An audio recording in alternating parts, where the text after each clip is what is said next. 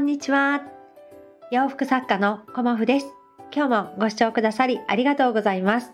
コモフのおしゃべりブログでは40代以上の女性の方に向けてお洋服の楽しみ方と私のブランド運営についてお話しさせていただいています。今日はですね、反応があると嬉しい というようなお話をさせていただきます。えっ、ー、と、いろんなことをね、何か自分がやった時にたった一人でも反応をしてくださる方がいるっていうことがあのとってもね嬉しいしそれが自分の背中を押してくれるというかあの前に進む力になるなっていうふうに感じています。で私がいろいろやっている中で例えばですけどあの昨日ねネットショップの方で一つのサイトの方で反応があのちょっといいですっていうようなお話をさせていただいてまだね購入にはつながっていなかったんですが、えーと、昨日の段階でお問い合わせをいただいて、まあ、このまま注文いただけるかなっていうような状態にもなりました。うんだからあの何かこうやってみてあの反応がないことがほとんどなんですよね。私の場合は。だけど反応があるということはそこに力を注いでもいいんじゃないのっていうようなあるメッセージかなっていうふうにも捉えるようにして、えーと、反応があるところにこうねさらに力を注いでいくっていうふうに今年はねやっていきたいななんて思っています。であのいつもお話をね聞かせていただいている方がやっぱりやることとやらないことを決める時にまずやらないことから決めていますっていうようなお話をしていました。でやらないことを決めるとやることがすんなり入ってくるっていうふうにおっしゃっていて、まあ、その方はね社長さんで、まあ、従業員の方もたくさんいらっしゃるしあの私とはね全然規模が違う方なんですけどあの時間は限られているしあの人と会う時もまあそうですね経営者目線になってしまうっていうようなことをおっしゃっていました。うん、なんか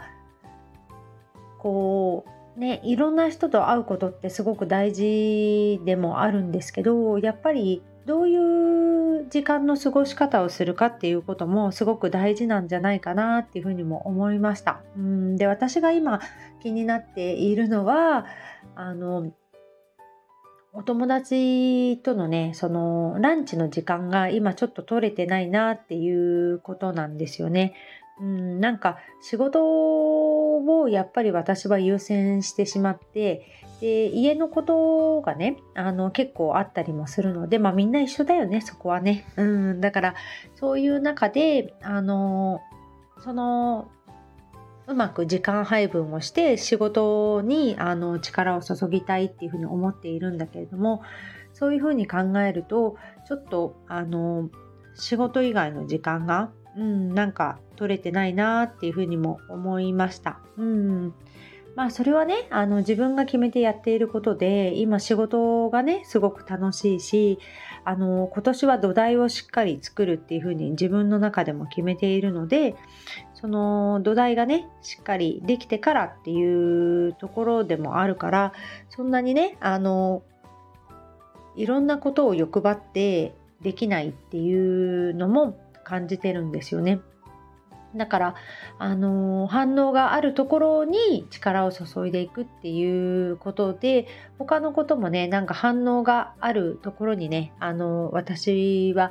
力を注ぐっていうふうに決めているんだけれども意外と、あのー、最近はコモフのホームページにもアクセスが、あの来るようになってきました。うんだからやっぱりそのどうやってそこの場所を運営していくかとかあのどういうふうにあのホームページをコモフとして位置づけるかっていうところですかね。コモフの場合はコモフのあの最新の情報がわかる場所がコモフのホームページですっていうふうにしているのであの毎日更新とかそういうことはしてないんですけどお知らせがあればそこにあのいち早く載せてそこから見ていただくっていうような形をとっています。うんそうすることによりあのこう自分がやれてないとか そういうことからもあの手放せるというか気持ちがねあの手放せるし必要になったらそこにいてこう更新するとかねあのコモフのお洋服の紹介は基本的にインスタグラムとネットショップでやるとか、まあ、そういうところもねあの自分でいろいろ悩みながら決めたことにより今は結構ねあの役割分担があの自分の仕事の中でもできてるなとも思います。でここからやっぱり制作に集中していきたいなっていうふうに思うのでその経営的な部分をねあのどうやってやっていくかっていうことにも関わってくるんですけどあの1円単位でちゃんと見てよって言われたんです。主人にね。はい。で、1円単位がちゃんと見れてないから、そういうところをやってるよって言ってるんじゃなくて、ここにちゃんと書いてあるよっていうことを誰が見てもわかるように、うん、そういうことを全部データ化していこうと思っていて、すごくね、あの、大変なのは、養弱と、その、その記事のあのコスト計算というかそれがねあの私こうイメージであの記事合わせをしていくんですよね。でそこで金額とか全く考えなくてこの記事にこれ持ってきたらこうなるよねみたいな そのものづくり的な視点でしかあの記事合わせをしてなくて裁断をババババってしてそこですぐ縫製に入っちゃうんです。そうするとあの何の記事をどれだけ使ったかっていうことを書けない？だからそれをどうしようかなっていう風な感じで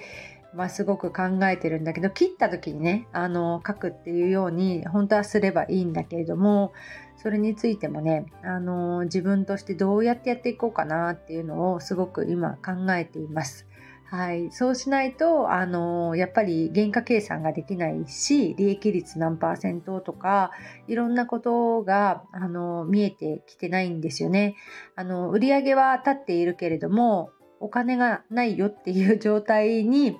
あのなりがちなのでね、うん、そういうところもやっぱりあの経営されてる方がおっしゃってた言葉に、まあ、いかに現金を残すかっていうことだよねお商売はっていうふうなことをねおっしゃっていて。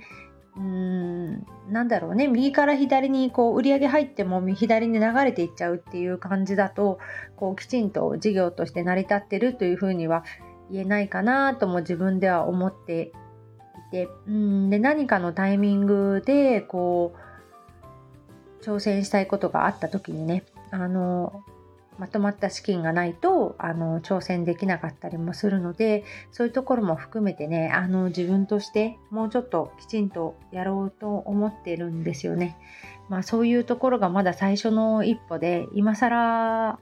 なのかみたいなところもあるんですけどやっぱり気づいた時にどんどん改善していくっていう方法でやっていこうかなと思っています。でノートもねあの書いてあの言葉にできないことがこのところ多くてあの詰まってはいたんですけどあのなんか今日はねフォローしてくださる方がいてなんだろうねそういうのたった一人のそのフォローしてもらえたっていうことがねなんだか嬉しいというか0から1ってやっぱり嬉しいですよね。うん、なんかフォロワーさんいたんだけれどもあの離れていってしまって私が内容をねあのビジネス寄りから独り言に変えたことで離れていってしまったんだけどまたねあのフォローしてくださる方がいたまあそれだけでもねなんかああまた書いてみようみたいな気持ちになるなっていうふうに思いました。うん。だから言葉で発信することもすごく大事だしまあ、文字に書いてみるっていうことですかね。うん、それもやってみたいし、なんかね、あの、やりたいこといろいろあるんですけど、まずはね、あの、やっぱり土台を固めるっていうことがやっぱり一番大事なので、土台が整っていればね、どんどん、あの、前に進めるので、そういうところも含めてね、あの、こう反応があるところに力を注ぐっていうこととやることとやらないこと、うん、やっぱりそれをもうちょっと明確にしていこうかなっていうふうに思いました。はい。えー、っと、昨日はね、あの、息子がスキーからね、帰ってきて、たくさんのね、お土産を買ってきてくれました。はい。なんか私と主人と娘にね、あの買ってきてくれたんですけど気にしてたみたいであの結婚記念日のお祝いだよなんて言ってねいろんなもの結構お金使ったんじゃないかなお土産にっていうような感じであの息子もね買ってきてくれてうんなんかすごくあの家族を大事にしてくれる子供たちでねなんかまあね親バカですが本当に良かったなぁなんて最近はね特に思います。はい。家族旅行もとてもいいよねとかね家族で行くの楽しいよねってあの年頃の 子供たちが言ってくれるとねなんだかそれが親のね押し付けではない感じで子供たち楽しんでくれてるんだなっていうことも改めて感じてねうんますますなんか親としてこう子供たちに伝えてあげられること、うん、言葉もそうですけど行動で何か見せてあげられることがあったらいいなぁなんてつくづく思いました。はい、最後にコモフのコンセプトをお届けさせていただきます。コモフ鎌倉のコンセプト40歳から始める天然素材のお洋服心地よく上質なリネンやコットンのお洋服を着て自分らしさを楽しむ女性に贈るお洋服コモフのお洋服は肌に優しく安心して着られる素材にこだわり着心地を大切にしています。憧れのあの方のようにおしゃれになりたい。カラフルな色や柄のお洋服を着てみたい。普段着からお出かけ着までおしゃれを楽しむことで日々の暮らしに彩りを添える。年を重ねることは素敵だと思える女性を応援します。